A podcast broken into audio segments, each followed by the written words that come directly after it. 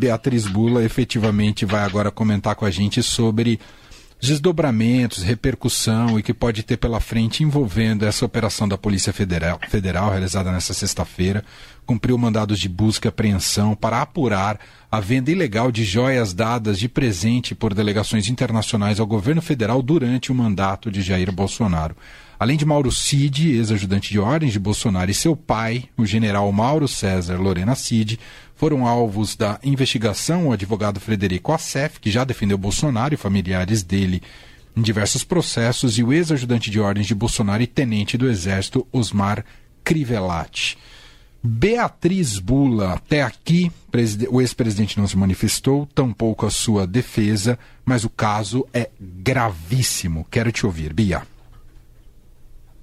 É gravíssimo, Emanuel. Se na quarta-feira a gente estava falando de como né, a prisão do ex-diretor-geral da, da PRF, né, o Silvinei Vasquez, podia esbarrar, podia levar aí a, uma, a mais problemas né, para o ex-presidente Jair Bolsonaro, o caso de hoje ele já é uma bomba, porque é, não se trata só de é, receber essas joias e vender, é receber essas joias e vender para quê? Segundo o relatório da PF, segundo as investigações, é para o enriquecimento do próprio ex-presidente da sua família. Então, assim, é, o caso que se revela hoje é, é um pouco o que estava aí, digamos assim, no imaginário de todo mundo, de o que, o que eles queriam fazer com essas joias, né? Era o que todo mundo se perguntava desde quando surgiu a história de que é, joias que eram destinadas né, a ele como presidente, que deveriam, portanto, ingressar é, no país seguindo todo um protocolo oficial e para se discutir aí se era um patrimônio da, da União e não pessoal ou não, é, passar por uma declaração pela Receita, etc. Quando se descobre que é, o trâmite para que essas joias chegassem até o ex-presidente Bolsonaro e seus familiares, ele não era o trâmite é, formal, oficial que deveria ser feito, e essa revelação foi feita pelo Estadão, né? Repórteres Adriana Fernandes e André Borges, vamos dar o crédito para eles, que é, foram os primeiros a trazer a questão das joias entrando sem passar é, pela Receita, e a Receita, inclusive, é, indo para cima, né, para investigar o que estava acontecendo. E daí surge essa história inteira. É, então, queria enaltecer aqui o trabalho dos nossos colegas é, do jornal, é, mas a partir daí todo mundo se pergunta, né? Tá, vai fazer o que com essas joias, né? Quando que alguém vai usar uma joia dessas, né, no Brasil? É, enfim, sem sem chamar atenção, como é que, né, como é que isso casa até com o discurso é, do Bolsonaro e da sua família, né, de um homem simples, um homem do povo, um homem que recebe uma autoridade americana na sua casa para é, tomar café da manhã e não coloca nem pratos ali, né? Põe o pão direto na toalha da mesa e tal. Então, assim, essa imagem política, como que vai casar com a imagem de quem está ostentando essas joias? Então, claro que ficava uma interrogação no ar, né? O que, que acontece? É, e eu acho que a operação de hoje ela começa a responder, né? Ela começa a responder o que, que acontecia. O que se revela é que é, esses é, ex-assessores aí do Bolsonaro vendiam isso é, pelo menos é o que mostra aqui esse relatório da Polícia Federal, durante viagens oficiais, usando aviões da FAB. Então, ou seja, iam para o exterior, pelo menos um dos casos que é relatado, é relatado em uma viagem para os Estados Unidos em junho do ano passado. Essa viagem foi quando ele foi se encontrar com o Biden na Cúpula pelas Américas em Los Angeles. Então, é, ele vai para uma viagem oficial, e aí o seu ajudante de ordens aproveita um momento e vende dois relógios de luxo é, por 68 mil dólares cada. É, e o que se aponta nessas investigações, com base em diálogos obtidos no celular do, é, do Mauro Cid, né, ou seja, do ex-ajudante de ordens do Bolsonaro, que é, cada hora a gente está vendo que começou a, a, questão em volta do nome dele por é, falsificação de é, comprovante de vacina, né? E agora a gente já está vendo que vendeu relógio durante viagem oficial para os Estados Unidos. A coisa ela vai se complicando, né? Então, mensagens no próprio celular dele falam de um pagamento em dinheiro um dinheiro vivo para o Bolsonaro, né? É, uma das mensagens fala, tem 25 mil dólares com meu pai, eu estava vendo que o que é melhor fazer com esse dinheiro, levar em cash, né? Aí fala que o pai estava, inclusive, querendo aproveitar para é, levar pessoalmente, para dar um oi, né, para o presidente, para o ex-presidente, que então era presidente, e já entregar em mãos, porque diz nessa mensagem de áudio é, do Mauro Cid, quanto menos movimentação em conta, melhor, né? Então, assim, é, eu acho que a coisa começa a ficar bastante clara. É claro que está sendo investigado e que se faça toda a investigação, que se respeite todo o devido processo legal. É, todos esses envolvidos hoje vão ter é, que se manifestar, vão falar sua versão explicar o que, que significa tudo isso, é, mas a coisa está ficando muito feia, né? É, e assim, uma confusão entre público e privado que a gente sempre comentou, né, Manuel, nesses Sim. últimos quatro anos, assim, fica claro que é, o ex-presidente ele não entendia a cadeira onde ele estava sentando, assim, e não, separa, não separava as coisas, né, público e privado. É, assim, são pessoas que estão sendo pagas é, com dinheiro público, né? São servidores, estão ali em cargos oficiais, sem contar ele mesmo como presidente, né? É, em missões oficiais para representar o Brasil e estão fazendo dinheiro extra no paralelo, vendendo joia, vendendo relógio que foi dado de presente para ele enquanto presidente, assim. É, me desculpe, mas assim, é um nível muito baixo, assim, muito é muito baixo. além do que acho que a gente estava é, é muito além do que a gente estava imaginando, assim.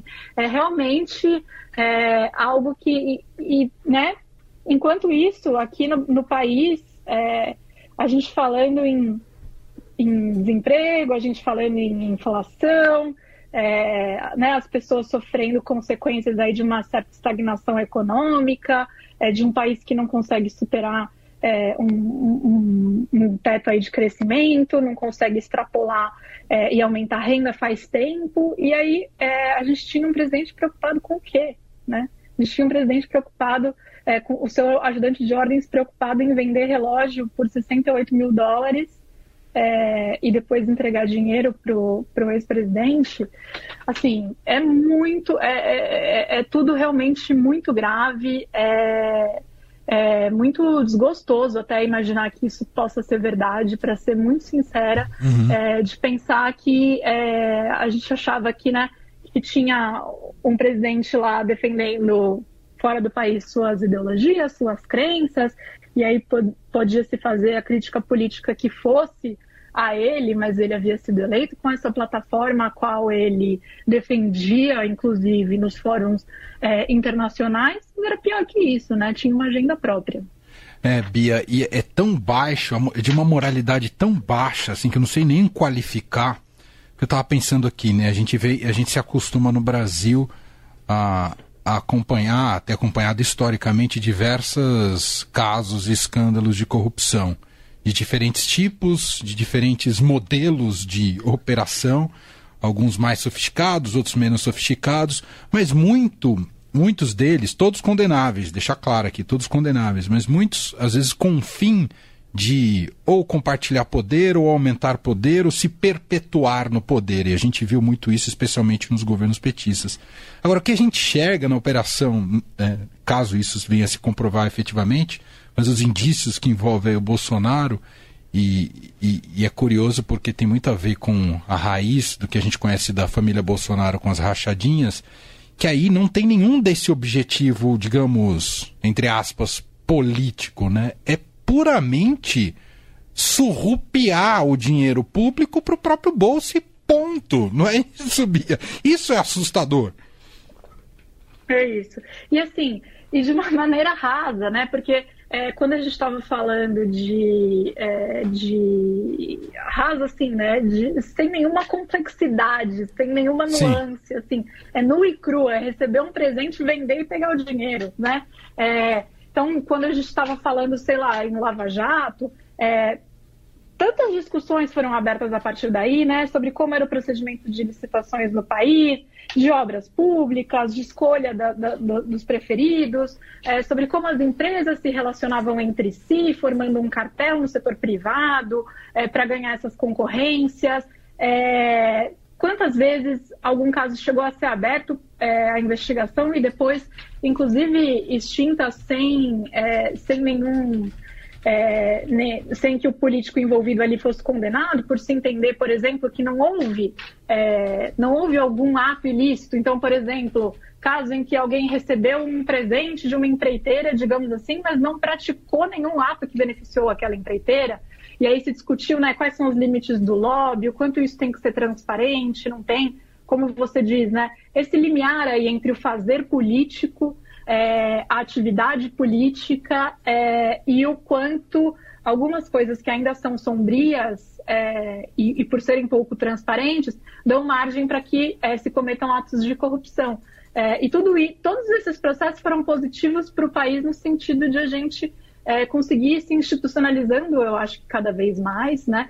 É, e, e, tendo protocolos que para tentar coibir esse tipo de prática. Uma série desses nasceu nos últimos anos, né? A lei Sim. de colaboração premiada, Instituto da Leniência, enfim, é, uma, uma, série de práticas, assim, as empresas muito mais comprometidas hoje em dia com compliance, é, com divulgar as agendas dos seus executivos, com ter agendas públicas, sempre com mais de uma pessoa na sala agora, para tentar é, evitar, enfim, esse tipo de problema. É, e, e desse caso do Bolsonaro não se tira nada, né? Nada. Porque é exatamente isso, assim, é, é realmente é, pegar o pouquinho ali que chega, né? Não que seja pouquinho, mas digo, a gente discutiu escândalos de milhões, de bilhões, né? É, envolvendo empreiteiras, etc. Mas aí você vê um relógio, né? Um relógio de 108 mil vende e bota no bolso. Que é isso da rachadinha, né? Pega um pouquinho ali do salário do servidor. Exato. É, e sempre pegando um naco do Estado brasileiro, né? Pegando um pouquinho do Estado brasileiro, de novo, de maneira rasa, sem nenhum grau de complexidade, não tem corrupção, não tem nada melhor ou pior, né? Ah, ser mais complexo é melhor ou é pior. Não, não é isso. Mas é que assim, é difícil ter alguma margem para defesa, né? Quando é nesse, quando é assim, né? É pega um, um, relógio, vende, pega o dinheiro, né? É difícil se falar em alguma confusão, em alguma prática política, em alguma prática corriqueira do dia a dia que pode vir a ser condenada, claro, mas é, mas é difícil ter uma justificativa. Assim, vamos ver o que vem por aí, mas e assim, isso atinge também o exército, né? Atinge também Muito. os militares. É, e como os mili militares é, emprestaram seu prestígio a esse governo Bolsonaro e agora, enfim, estão aí envoltos de certa maneira, né? É, de certa maneira não, porque né, o Mauro Cid, eu, seu pai, né, o Mauro César Lorena Cid, são militares, então como isso tudo é, faz com que a instituição também seja, de certa maneira, colocada no meio dessa confusão toda. É isso. Bom, próximos passos. A gente hoje tem o factual da operação, a gente vem acompanhando uma escalada uh, dessas investigações que atingem o Bolsonaro e seus assessores. Causa uma impressão, não estou querendo antever nada, mas causa uma impressão que Uh, em algum momento isso vai atingir mais diretamente o Bolsonaro. Eu, uh, há, já há juristas que veem, inclusive, motivo para ele ser preso preventivamente. Mas que a situação dele ficou muito, juridicamente muito complicada, ficou além da política, que é difícil achar um argumento uh, defensável, ainda que tenha gente que vai querer encontrar. Mas estou muito curioso para saber qual que vai ser esse, essa paranoia para conseguir explicar esse enredo. É, é. Mas enfim, é, juridicamente a coisa, o cerco se fecha muito agora, né, Bia? Com certeza, Emanuel. Assim, lembrando que é, prisão preventiva tem que sempre só sempre ser uma medida extrema, né, em caso é, muito definido na lei. A gente acabou banalizando um pouco essas prisões preventivas nos últimos anos e acho que isso não é, não é saudável para ninguém, né? Então, que esteja. É, que a gente lembre que é só para quando tem algum risco de fuga, algum risco de destruir provas, de intimidar testemunhas, ou que o crime ainda esteja em andamento, né? São as situações aí, as circunstâncias que alguém pode ser preso antes de ser julgado condenado.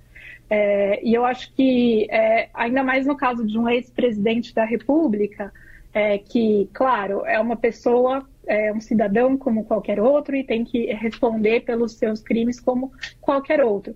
É, mas para se evitar qualquer sensação de que algum tipo de perseguição política, as instituições têm que é, tomar cuidados redobrados, né? Então eu imagino que é, eu acho que está muito claro que o Bolsonaro está envolvido de certa maneira nessa investigação. Não estou falando que ele está envolvido na, é, no caso em si, no esquema em si da venda de joias, mas que ele está envolvido dentro dessa investigação, né? Ou seja, que os investigadores estão olhando para ele, porque se tem essa mensagem falando de levar dinheiro vivo para o presidente, para o ex-presidente, é claro que, é, que isso já, já atingiu o Bolsonaro. Né? Agora, o que, no que, que isso vai é, se traduzir? Né? Um chamado para ele prestar depoimento, é, um mandado de busca e apreensão que, que o atinja mais diretamente, né? para ver se tem alguma coisa na casa dele, é, uma quebra de sigilo, alguma coisa. Enfim, tudo isso pode vir. E, e claro, né, é, poder vir algum mandado de prisão sempre pode, a gente não sabe o que está dentro é, dessa investigação, além do que o que veio a público. A gente não sabe o que uma próxima testemunha vai falar, né? Uhum. Mas lembrando que essa medida é sempre muito extrema. É, e eu tendo a achar que até pelos excessos dos últimos anos e anulações consequentes é, desses excessos, é, que o Poder Judiciário tende a é, ter um, um, um, dar um encaminhamento para casos que envolvam diretamente um ex-presidente é, de uma maneira sóbria aí é, e eu acho que é isso que a gente tem que esperar técnica, também né? como cidadão. É. É isso, tem que ter muito embasamento. Tem toda a razão. Muito bem, Beatriz Bula, muito conseguiu dar um panorama bem legal, bem profundo aqui sobre essa operação da sexta-feira, ainda que terá muitos desdobramentos políticos, jurídicos e policiais, né? A gente está aqui com esses P's sempre cruzando na, na crônica política brasileira. Pia, ótimo fim de semana para você, até segunda. Até segunda. Um beijo.